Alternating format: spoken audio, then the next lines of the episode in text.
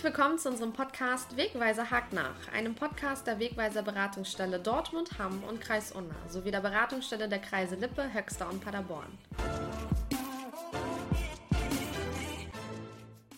Heute zu Gast ist Frau Professor Pink. Sie ist Islamwissenschaftlerin an der Albert-Ludwigs-Universität Freiburg und forscht unter anderem zum Thema Tafsir-Übersetzungen.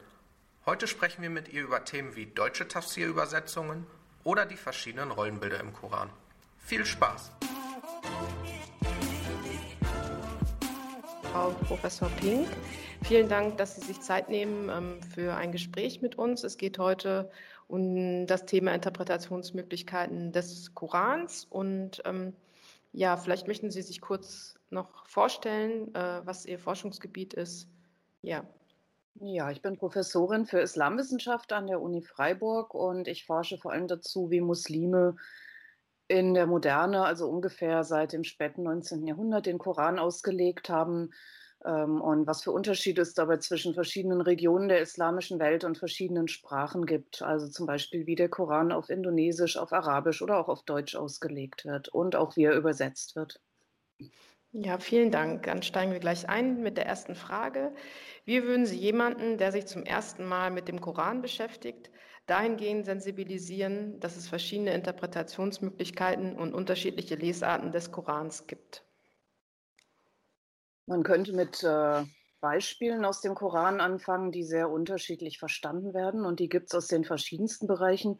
Was heute am meisten diskutiert wird, sind ähm, ethisch-rechtliche Fragen, also die Frage, wie soll ich mich verhalten, wenn ich nach dem Koran leben möchte.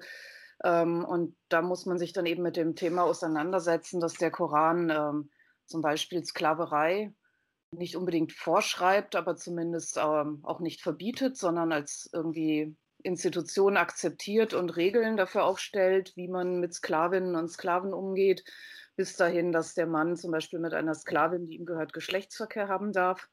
Das in, der ganz, in den ganzen Beschreibungen von Eherecht und Ehescheidung ähm, keine Gleichheit zwischen Männern und Frauen existiert, sondern ganz klare Hierarchien. Ähm, ein Vers scheint zum Beispiel einem Ehemann auch zu erlauben, seine Frau zu schlagen. Ähm, und das sind natürlich alles so Dinge, die heute sehr umstritten sind und wo es dann auch Leute gibt, die andere Deutungsmöglichkeiten anbieten weil sie das Bedürfnis haben, den Koran, also einerseits nach dem Koran zu leben und ihn andererseits aber auch zeitgemäß zu verstehen. Und es gibt aber auch Leute, die diese klassischen Bedeutungen, ähm, die in der Koranexegese 1400 Jahre lang vertreten worden sind, verteidigen. Mhm, vielen Dank. Ähm, da es ja auch so verschiedene äh, Möglichkeiten gibt, den Koran zu lesen und Interpretationsmöglichkeiten, halten Sie eine Betreuung zum Beispiel von einem Imam äh, beim Lesen des Korans für sinnvoll?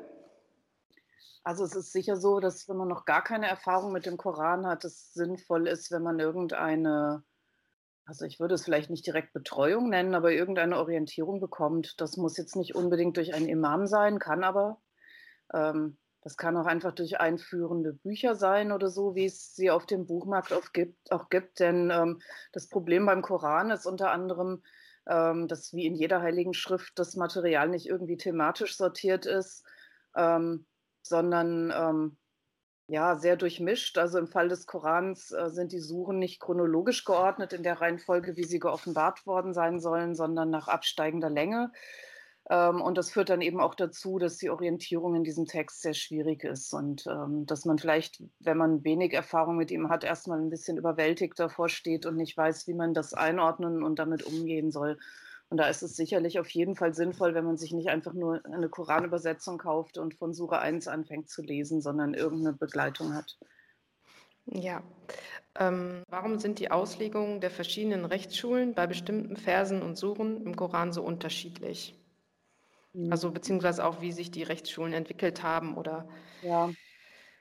Ähm, also ich würde zunächst mal zwischen Rechtsschulen und Koranexegese ein bisschen trennen, denn Rechtsschulen sind eine Institution, die es im islamischen Recht gibt und das islamische Recht ähm, hat zwar auch den Koran als Quelle, hat aber auch noch viele andere Quellen und hat sich von der Koranexegese erstmal relativ unabhängig, also nicht völlig unabhängig, aber schon unabhängig entwickelt. Ähm, also die Rechtsschulen sind Ergebnis ähm, ja, von Prozessen, die sich über mehrere Jahrhunderte erstreckt haben, wo es zunächst mal darum ging, welche Quellen man überhaupt heranzieht, Ähm, also der Koran, das war immer unstrittig.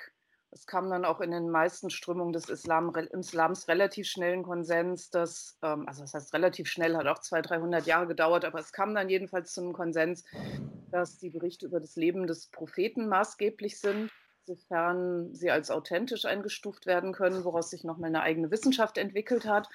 Und dann gab es aber zum Beispiel Richtungen, die gesagt haben, wir müssen uns auch anschauen, wie die Leute in Medina leben. Äh, Medina war die Stadt, wo der Prophet zuletzt gelebt hat und wo er auch der Schiedsrichter und der Führer der Gemeinschaft war.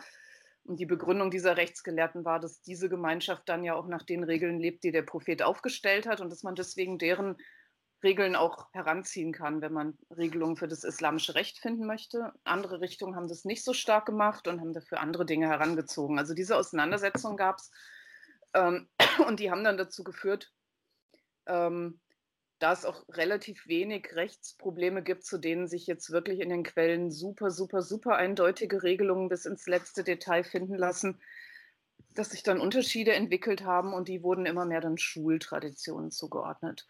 Ähm, das betrifft die Koranexegese in Einzelfällen, wenn es um rechtliche Bestimmungen im Koran geht. Natürlich.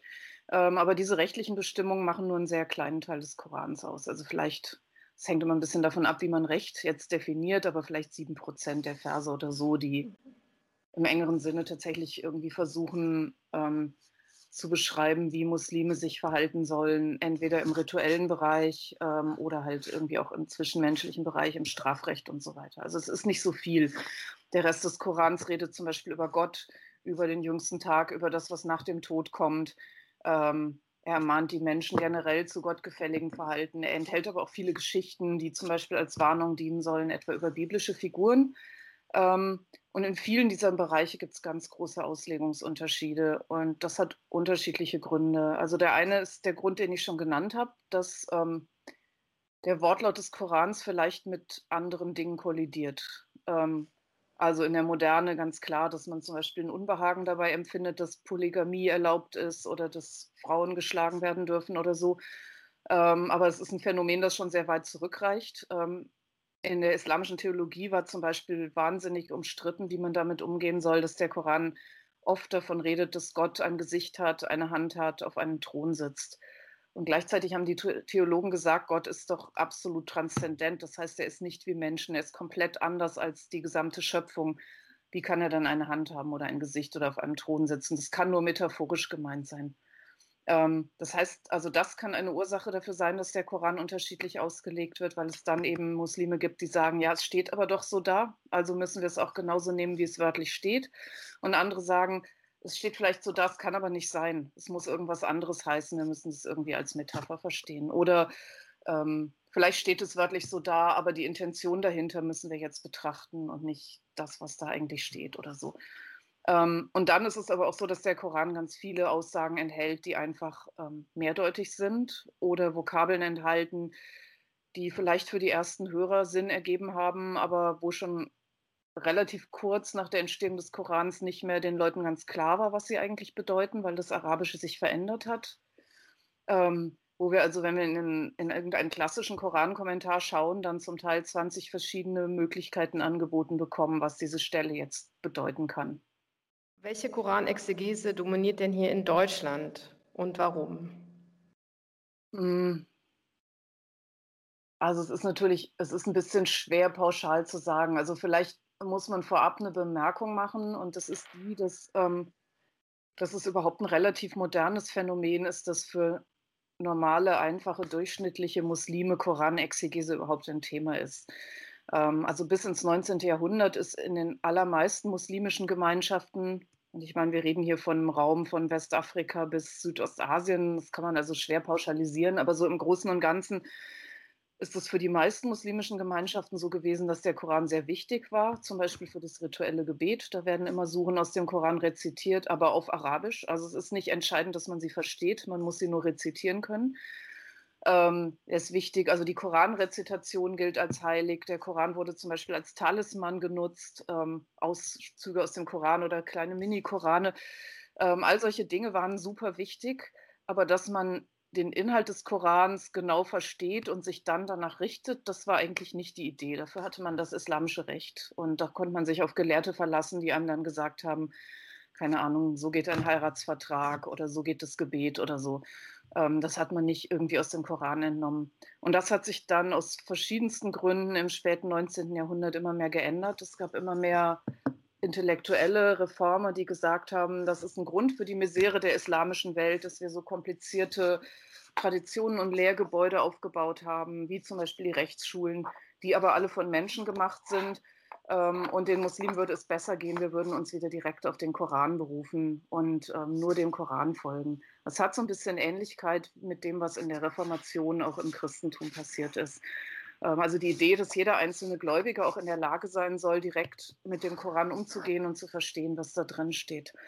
Ähm, und das ist sehr, sehr verbreitet heutzutage. Das geht von den Salafis, die eine sehr, sehr wörtliche Lesart des Korans vertreten, inklusive Körperstrafen und solchen Dingen, bis hin zu ganz modernistischen Leuten, die den Koran irgendwie ja, super progressiv auslegen möchten. Aber denen allen ist gemeinsam, dass sie sagen, wir brauchen diesen direkten Zugang zum Koran. Ähm, soweit das in Deutschland verbreitet ist, würde ich sagen, dass durch die Struktur der Moscheegemeinden schon eher traditionelle Interpretationen einerseits ähm, verbreitet sind. Das sind die, die sich auf, den, auf das, ja, diese breite Literatur zur Koranexegese stützen, die, wir, die so zwischen dem 10. und dem 18., 19. Jahrhundert entstanden ist. Ähm, die bietet aber sehr wenig Orientierung. Also da finden sich dann oft unterschiedliche Lehrmeinungen. Und sie ist natürlich so geprägt von den dominanten Ansichten der Rechtsschulen und ähm, der Theologie. Also das heißt zum Beispiel, dass Gott eben nicht auf einem Thron sitzt, sondern dass das als Metapher verstanden wird, weil sich das in der Theologie als, als die dominante Auffassung durchgesetzt hat. Das heißt aber auch, dass zum Beispiel dann einfach tatsächlich gesagt wird, ähm, ja, Polygamie ist im Koran erlaubt, ja, da steht, der Mann darf die Frau schlagen, weil das halt einfach in der vormodernen Koranexegese überhaupt nie als Problem gesehen wurde und immer völlig unstrittig war. Und ich denke also gerade so über die ähm, türkischen Moscheegemeinden zum Beispiel sind diese eher traditionellen Lesarten verbreitet. Und daneben gibt es noch einen anderen Akteur, das sind die Salafisten oder Salafis, wie man sie nennen möchte, ähm, die unter anderem dadurch attraktiv sind, dass sie sehr stark auf Deutsch agieren, also weniger in irgendwelchen Herkunftssprachen. Sie sind auch, also sie haben sehr viel äh, Menschen zum Islam bekehrt. Dadurch haben sie auch sehr viele Konvertiten unter ihren Anhängern. Ähm, und die engagieren sich auch nachvollziehbarerweise, weil ihnen diese direkte Ansprache so wichtig ist und weil ihnen auch der direkte Rückgriff auf die Quellen so wichtig ist, ähm, engagieren die sich sehr stark in Übersetzungen. Ähm, die haben ja auch diese Koranverteilkampagne gehabt, wo sie deutsche Koranübersetzungen in den Fußgängerzonen verteilt haben. Ähm, und ähm, es gibt auch verschiedene Verlage, die Korankommentare ins Deutsche übersetzen lassen und rausbringen. Ähm, und die haben auch eine sehr stark salafistische Orientierung. Ähm, also mit einer sehr wörtlichen Lesart und mit einem sehr starken Rückgriff auf das, was über den Propheten und seine Gefährten überliefert ist, wie sie das praktiziert haben sollen. Und das ist dann natürlich die Praxis des siebten Jahrhunderts. Und wenn man das als maßgeblich betrachtet, dann braucht man gar nicht erst anfangen, jetzt über Gleichberechtigung von Mann und Frau oder sowas zu reden. Das wäre völlig anachronistisch. Ja, also Sie haben jetzt gesagt, in Deutschland dominiert vor allem traditionelle Interpretation oder halt die salafistische Interpretation. Ähm, was würden Sie sagen, warum werden gerade dann die deutschen äh, Tafsir-Übersetzungen von Salafisten genutzt? Was macht das so attraktiv für Sie? Naja, die bringen die vor allem heraus, weil man muss, ähm, ja, man muss halt sehen, der deutsche muslimische Markt ist ja sehr klein. Also wir haben zwar ein paar Millionen Muslime in Deutschland, aber von denen ist auch ein großer Anteil gar nicht so arg gläubig oder vielleicht auch überhaupt nicht gläubig. Das heißt, ähm, der Anteil an diesen Muslimen, die jetzt großartiges Interesse daran haben, eine Koranübersetzung überhaupt in die Hand zu nehmen oder einen Korankommentar, ist jetzt nicht so hoch. Ähm, und dann sind noch viele, die sind zwar gläubig, aber denen reicht es vollkommen, sich zum Beispiel auf ihren Imam zu verlassen, einmal die Woche die Freitagspredigt zu hören. Oder sie lesen vielleicht sowieso eher Literatur auf Türkisch als auf Deutsch. Also das gibt es alles.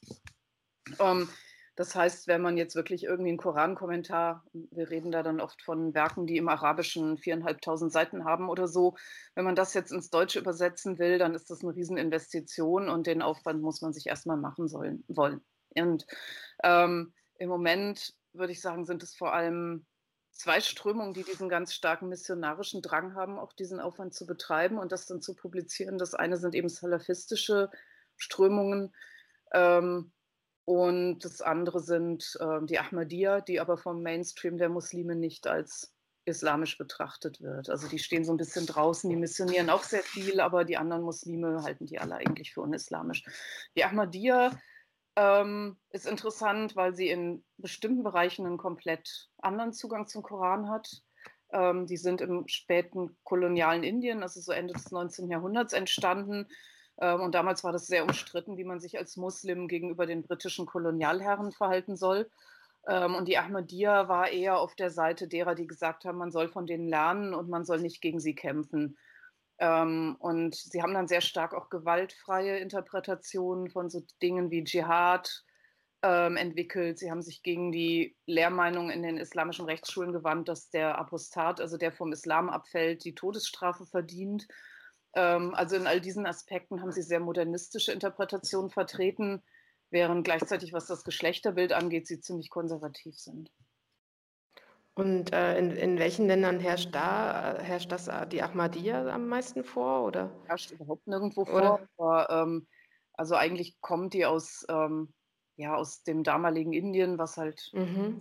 Pakistan und Bangladesch einschließt.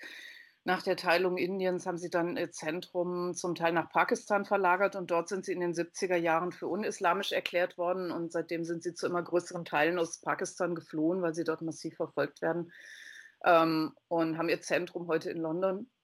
Ähm, also insofern gibt es in Großbritannien relativ viele, aber auch in Deutschland sind sie sehr aktiv. Also das sind oft, ähm, auch wenn sie nicht die Mehrheit der Muslime ausmachen, aber sie sind oft recht sichtbar, weil sie eben missionieren, äh, weil sie öffentliche Veranstaltungen machen, weil sie für, ein, ja, für ihr Islambild werben ähm, womit sie auch irgendwie diesen Vorstellungen, dass der Islam per se irgendwie gewaltbereit oder terroristisch ist, entgegenwirken wollen.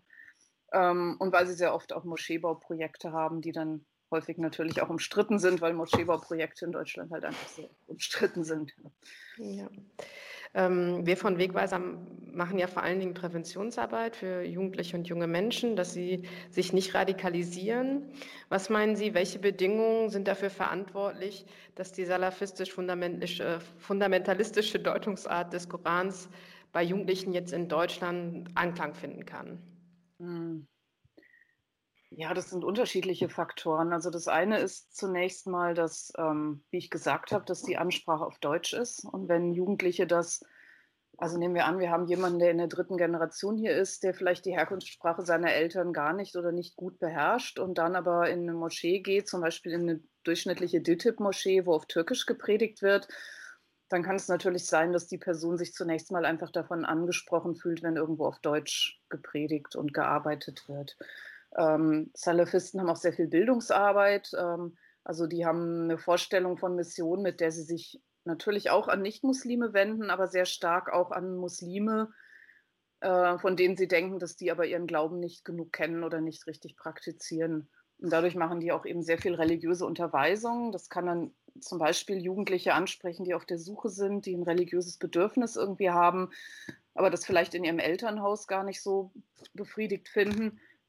ähm, dann ist das, was die Salafisten anbieten, natürlich sehr, es ist irgendwo sehr einfach. Also es ist so dieses Versprechen, ähm, ihr orientiert euch einfach am Wortlaut des Korans und an den Überlieferungen über den Propheten und wenn ihr das genauso macht, dann kommt ihr ins Paradies und ähm, dann seid ihr auch besser als all diese anderen. Es ist gar nicht so kompliziert und ihr braucht auch nicht den Imam, ihr braucht nicht diese ganzen Autoritäten, sondern ähm, so einfach, also es kann sogar jeder von euch selber eine Autorität werden, wenn ihr einfach nur fleißig den Koran und die Überlieferungen studiert und die irgendwann gut könnt, dann könnt ihr das eigentlich selber werden. Man muss dazu nicht irgendwie vom türkischen Staat entsandter Imam sein oder so. Also das sind sicher so Aspekte, ähm, die das attraktiv machen. Und dann spielt natürlich auch noch ein sozialer Faktor eine Rolle. Ähm, also viele modernistische Strömungen, die jetzt eher versuchen, den Islam als, also ich, ich mag diese Begriffe eigentlich nicht, aber damit man sich was darunter vorstellen kann, irgendwie im, im Sinne der deutschen Mehrheitsgesellschaft progressiv auszulegen. Also dass irgendwie Gleichberechtigung aller Menschen, ähm, dass irgendwie diese Körperstrafen keine Rolle spielen, sowas. Ähm, das ist natürlich, also das, das ist natürlich irgendwo eine Anpassung an die deutsche Mehrheitsgesellschaft und deren Erwartungen. Ähm, und es läuft vielleicht den Bedürfnissen vieler Jugendlicher nach Abgrenzung zuwider, zumal vieler Jugendlicher mit Migrationshintergrund, die sehr oft irgendwie die Erfahrung machen, dass diese Mehrheitsgesellschaft sie ja eigentlich gar nicht als zugehörig betrachtet. Ähm, das ist leider so. Ich glaube, das, das, zieht sich durch, dass sie diese Erfahrung machen, sobald sie einen türkischen Namen haben oder, ähm, oder gar ein Kopftuch tragen möchten. Aber es reicht oft schon durch den Namen oder das Aussehen oder die Eltern irgendwie als muslimisch identifiziert zu werden, egal seit wie vielen Generationen man jetzt hier lebt oder wie gläubig man ist oder so. Und da gibt es natürlich nicht wenige, in denen das so eine Abwehrreaktion auslöst, gerade als Jugendliche, wo man sich ja eh irgendwie, wo man seinen Platz sucht und sich irgendwie abgrenzen will und dass man dann vielleicht sagt, okay, wir wollen auch gar nicht so sein, wie ihr uns wollt, weil ihr wollt uns ja sowieso nicht haben, egal wie wir sind. So. Ähm, und Salafist zu sein, bedient dieses Bedürfnis natürlich ganz stark, weil das ist genau das, wovor die Deutschen Angst haben und äh, was sie nicht wollen und so, was immer so dämonisiert wird. Mhm. Was mich da nämlich immer so äh, überrascht, ist, dass ähm, die Salafisten ja sehr rückwärtsgewandt leben und in der heutigen Gesellschaft die Jugendlichen dann halt so anspricht, dieses Leben, was halt gar nicht mit der Moderne zum Teil vereinbar ist. Ne? Das finde ich immer ja. ganz interessant. Aber, aber, eben bei denjenigen, die sich sowieso abgrenzen möchten, die sehr stark so ihre eigene Identität markieren möchten, da passt es eben, weil es, also es irritiert oft sowohl die Mehrheitsgesellschaft als auch die Eltern, das muss man auch sagen, eben auch so ähm, weiß ich nicht, Jugendliche, die zum Beispiel aus türkischen Elternhäusern kommen, egal ob die Eltern jetzt eher religionslos sind, was nicht so selten ist, oder ob die Eltern jetzt eher traditionell religiös sind, die können mit Salafismus nichts anfangen. Und wenn dann die Jugendlichen sagen, nein, ich bin jetzt aber so richtig hardcore gläubig und ich mache das jetzt so und so und so, ähm, dann dient es in alle Richtungen eben der Abgrenzung und der Identitätsfindung sehr stark. Ja. Ähm, jetzt möchte ich gerne zum zweiten Teil kommen. Und zwar ähm, interessiert uns auch die Darstellung der Frau im Koran, weil ja auch immer ganz oft ähm, gesagt wird in der Gesellschaft, dass die Frau im Islam unterdrückt wird oder dass das auch so im Koran stehen würde. Und das finde ich halt auch ganz spannend, wie man da den Koran halt auslegen und interpretieren kann. Ja. Ähm, und ich habe mich dann halt auch gefragt, ähm, welche Wirkungen kann halt die verschiedenen Interpretationsmöglichkeiten des Korans auf die Rolle der Frau und aber auch des Mannes haben. Also äh, welche Vorteile bedienen sich zu, sozusagen, äh, wenn man die verschiedenen Lesarten berücksichtigt? Und ähm, genau, was würden Sie dazu sagen? Ähm, also wie bei allen anderen Themen ist es eigentlich so, dass man, dass man hier gar nicht die, das Frauenbild des Korans identifizieren kann, ohne schon mit dem Vorverständnis ranzugehen. Ähm, also was man so ganz grob sagen kann, ist, dass ähm, man eigentlich unterscheiden sollte zwischen einerseits dem Schöpfungsbild des Korans und der generellen religiösen Wertigkeit von Männern und Frauen und auf der anderen Seite den rechtlichen Regelungen. Ähm, also was das Schöpfungsbild angeht, so wird auch gern von Muslimen darauf verwiesen, dass sie eben nicht irgendwie eine Unterordnung besteht, dass nicht erst Eva aus der Rippe des Adam geschaffen wird oder so, ähm, diese Geschichte gibt es in der islamischen Tradition zwar, ähm, aber nicht im Koran selbst. Und ähm, also im Koran ist es eigentlich so, dass oft gesagt wird, ähm, dass Gott die Menschen und alles andere auch in Paaren erschaffen hat. Also zwei Partner, die sich gegenseitig ergänzen das ist eher so das Geschlechterbild. Das wirft dann übrigens nochmal neue Probleme auf. Irgendwie, es gibt mittlerweile so einen Diskurs von äh, Queer Muslims, also irgendwie schwulen, lesbischen, Trans-Muslimen, die dann sagen, ja, aber wenn es immer Mann und Frau sein müssen, die sich ergänzen, wo sind wir dann und so weiter. Aber das ist jetzt vielleicht nochmal ein neues Thema und auch noch ein viel umstritteneres natürlich. Ähm, aber grundsätzlich ist erstmal diese Idee da, dass die Menschen als Menschen gleichwertig erschaffen sind. Ähm, es gibt auch keine Erbsünde und schon gar nicht irgendwie eine besondere Sündhaftigkeit von Frauen oder so. Ähm, es gibt auch viele Verse, die Männer und Frauen ansprechen als Gläubige ähm, und ihnen im Prinzip die gleiche Fähigkeit zusprechen, zu beten und dann auch ins Paradies zu kommen. Also das, das ist auf jeden Fall so. Es das Ganze wird irgendwie verkompliziert dadurch, dass es dann schon natürlich sehr viele Themen und Traditionen gibt, bei denen ähm, Probleme auftauchen, die aber nicht direkt aus dem Koran kommen. Also zum Beispiel diese ganze Idee, dass Frauen nicht beten und nicht pilgern dürfen und nicht fasten dürfen, während sie menstruieren. Ähm, und dann gibt es ganz also alle möglichen Überlieferungen über den Propheten, wo er gesagt haben soll, dass Frauen deswegen einen Defekt haben oder so, also dass ihnen etwas fehlt in der Religion oder aber das ist eben nicht Koran. Also das ist dann nochmal eine andere Frage, wie man mit diesem ganzen Material umgeht. Das andere ist die rechtliche Ebene und da muss man halt feststellen, dass hier einfach das hm, naja, das Gesellschafts- und Familienbild des, der Entstehungszeit des Korans des 7. Jahrhunderts verkörpert ist. Also, dass es eine Gesellschaft ist, in der Männer heiraten und Frauen verheiratet werden. Also, wenn über Ehe und Ehescheidung gesprochen wird, was wirklich die wichtigsten Themen sind im Zusammenhang mit Geschlechterverhältnissen, dann ist es eigentlich so, dass über Frauen gesprochen wird und Männer angesprochen werden. Ähm, und dass hier auch keine Gleichwertigkeit besteht. Also der Mann darf die Frau verstoßen, die Frau darf aber nicht den Mann verstoßen eine weibliche Familienangehörige erbt die Hälfte von dem, was ein männlicher Familienangehöriger des gleichen Verwandtschaftsgrades erbt und solche Dinge. Ähm, und das ist jetzt natürlich, das sind dann auch Dinge, die im islamischen Recht ähm, im Prinzip ähm, strukturieren, wie das Recht dann im Detail Eheverträge regelt, Erbrecht regelt und so weiter. Und das ist natürlich was, was große Fragen aufwirft, wie man damit heute umgeht. Also das über Jahrhunderte war das überhaupt kein Problem, weil die ganzen Koranexegeten und Rechtsgelehrten bis ins 19. Jahrhundert natürlich in Gesellschaften gelebt haben, in denen das völlig klar war, dass Frauen eine andere Rolle haben und dass die auch weniger in der Öffentlichkeit stehen, weniger zu entscheiden haben, ähm, dass es in der Ehe eine ganz klare Rollenverteilung gibt. Ähm, und da muss man aber auch sagen, dass das Ehe- und Familienbild, das es bis ins 19. Jahrhundert gab, nicht unbedingt das war, was einem heute zum Beispiel von Islamisten verkauft wird. Ähm, also das, was einem heute von Islamisten verkauft wird, das ist im Prinzip die bürgerliche Familie des 19. Jahrhunderts. Ähm, Vater, Komma, geht arbeiten, Mutter, Komma, Hausfrau und Mutter ähm, und ein paar Kinder, monogame Ehe, auch wenn Polygamie vielleicht grundsätzlich für erlaubt gehalten wird. Das ist aber ein Familienbild, was auch in der islamischen Welt erst im 19. Jahrhundert aufgetaucht ist. Ähm, vorher ist es komplexer. Vorher ist eigentlich Ehe vor allem ähm, Vertrag zwischen zwei Familien, der ähm, der Frau das Recht gibt, vom Mann versorgt zu werden und dem Mann das Recht auf Sex mit der Frau gibt, ganz platt gesagt.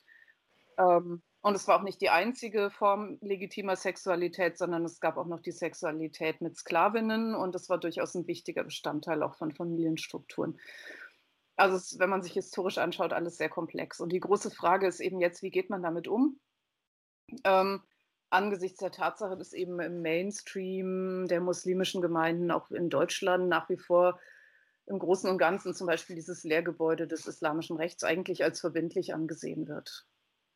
Ähm, aber dann muss man natürlich andererseits auch sagen, okay, dann haben wir eben vielleicht sehr viele Moscheegemeinden, wo in bestimmten Fragen des rituellen Rechts ähm, und auch des Familienrechts Männer und Frauen nicht als gleichberechtigt angesehen werden. Aber das ist ja nun in der katholischen Kirche auch nicht anders. Und ähm, in der katholischen Kirche wird das natürlich auch irgendwie problematisiert, aber ähm, das scheint mir nicht dazu zu führen, dass man jetzt grundsätzlich die Zugehörigkeit von Katholiken zu Deutschland bestreitet oder so. Ähm, also insofern muss man hier vielleicht auch sagen ähm, oder sich überlegen, inwieweit es auch das Recht gibt, von Religionsgemeinschaften von diesen Vorstellungen abzuweichen, wenn sie eben glauben, dass Gott ihnen das so vorgeschrieben hat. Ja, Frau Professor Pink, äh, Sie haben ja auch vorhin gesagt, äh, Polygamie ist im Islam erlaubt oder steht auch im Koran. Ähm, nach meiner Meinung ist das ja nur für den Mann erlaubt. Ist das richtig oder ja? Ja. Genau. Ähm, und mit dem Erbrecht, das fand ich auch ganz spannend, weil ich dazu auch gelesen habe, dass, glaube ich, im Koran steht, dass die Hälfte der Frau zusteht. Ist das richtig? Habe ich die richtige Information? Die Hälfte von, der Frau steht die Hälfte von dem zu, was einem Mann zustehen würde. Also zum Beispiel der Schwester steht die Hälfte von dem zu, was einem Bruder zusteht oder der Tochter die Hälfte von dem, was einem Sohn zusteht. Das ist auch in den letzten Jahren ziemlich umstritten. Ähm, Tunesien war ja schon immer so ein Land, in dem ähm, Reform des islamischen Familienrechts relativ weitreichend betrieben wurde, ähm, überhaupt in den Maghreb-Staaten mehr als in einigen anderen. Und man muss auch dazu sagen, islamisches Recht gilt nicht überall in der islamischen Welt überhaupt. Also in der Türkei zum Beispiel ist es schon in den 20er Jahren abgeschafft worden. So. Ähm, auch im ganzen, in Zentralasien, in den ganzen Balkanstaaten und so weiter gilt das nicht als staatliches Recht. Insofern ist es jetzt nicht so, dass ähm, dass das Problem jetzt mit allen Musliminnen und Muslimen in Deutschland besteht, dass die Rechtsordnung ihres Herkunftslandes ihnen das jetzt vorgibt, sich daran zu halten. Ähm, aber in der arabischen Welt gilt es in der Regel und in Tunesien gab es aber sehr weitreichende Reformen, ähm, die dazu geführt haben, dass im Ehe- und Scheidungsrecht Männer und Frauen mittlerweile eigentlich ziemlich gleichgestellt sind und Polygamie ist schon seit den 50er Jahren verboten.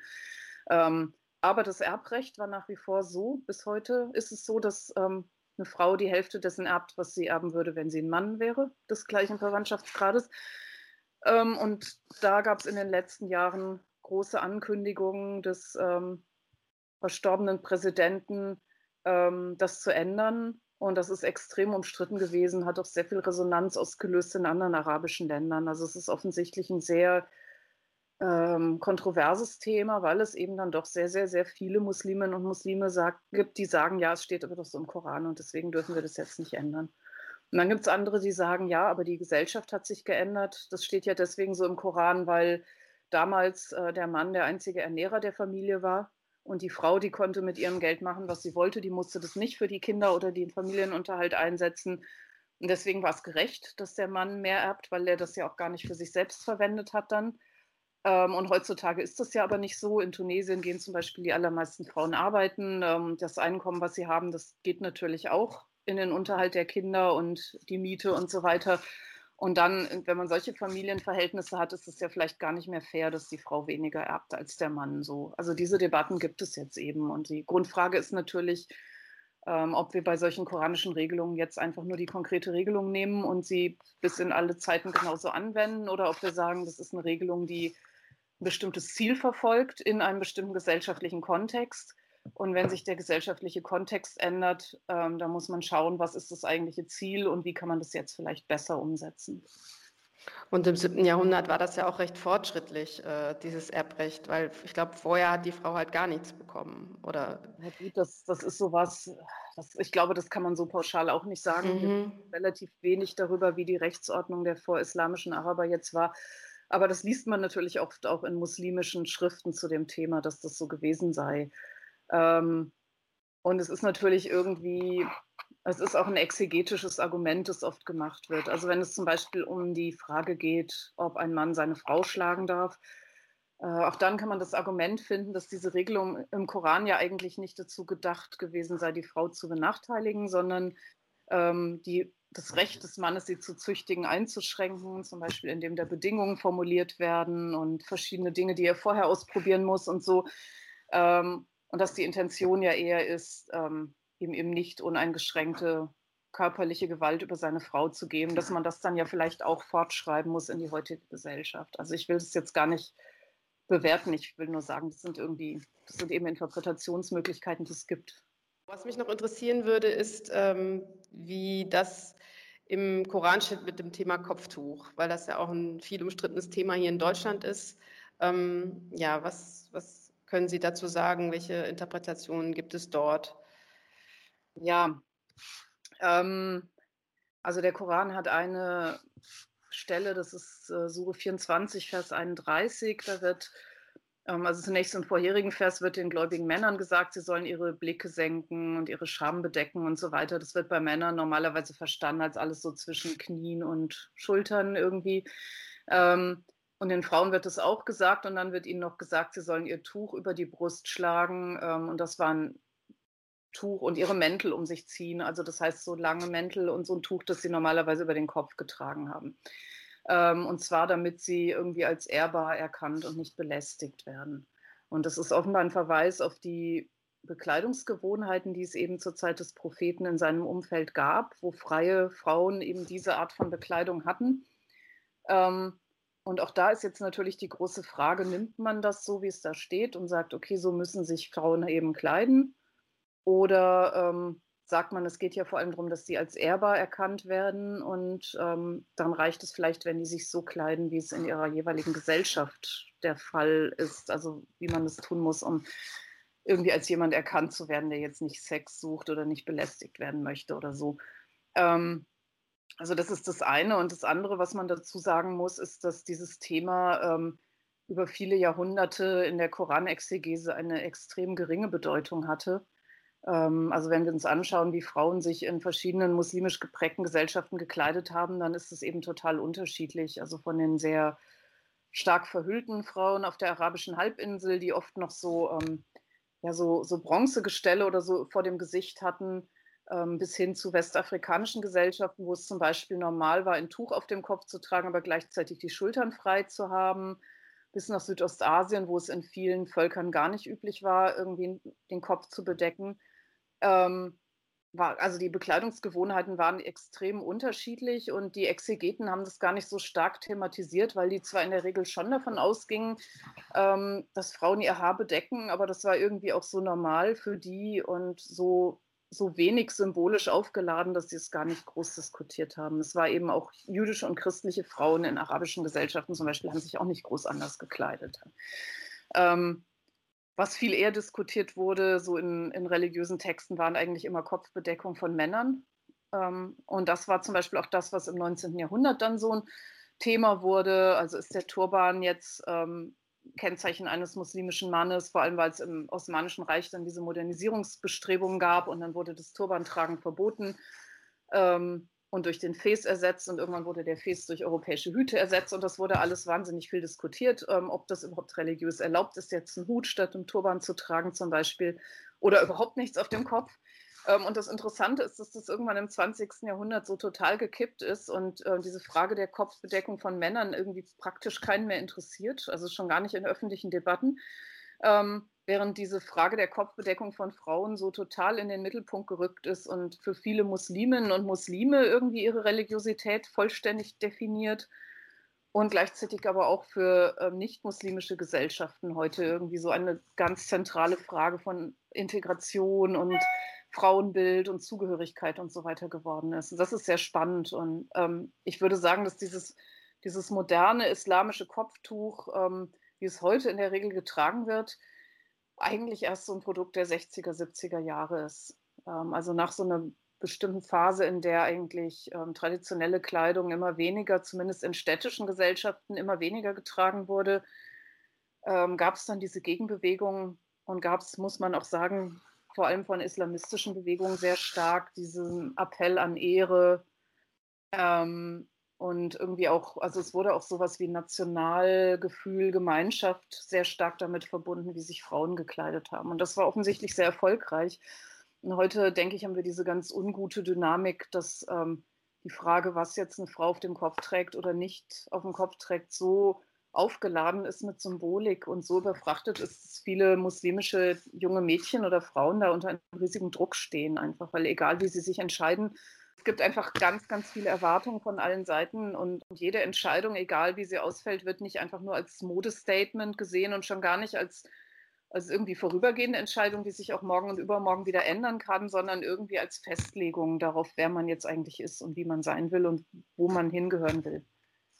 Das ist ein mhm. Druck, den Männer nicht haben. Das ist irgendwie schon auch ungerecht. Mhm. Ich, mir war das gar nicht bekannt mit den Männern und den Hüten, dass sie sich auch bedeckt haben im Kopf. Das finde ich ganz spannend. Ja, Frau Professor Ping, vielen herzlichen Dank für das Gespräch, war sehr interessant und ja, ja gerne. Auf Wiedersehen.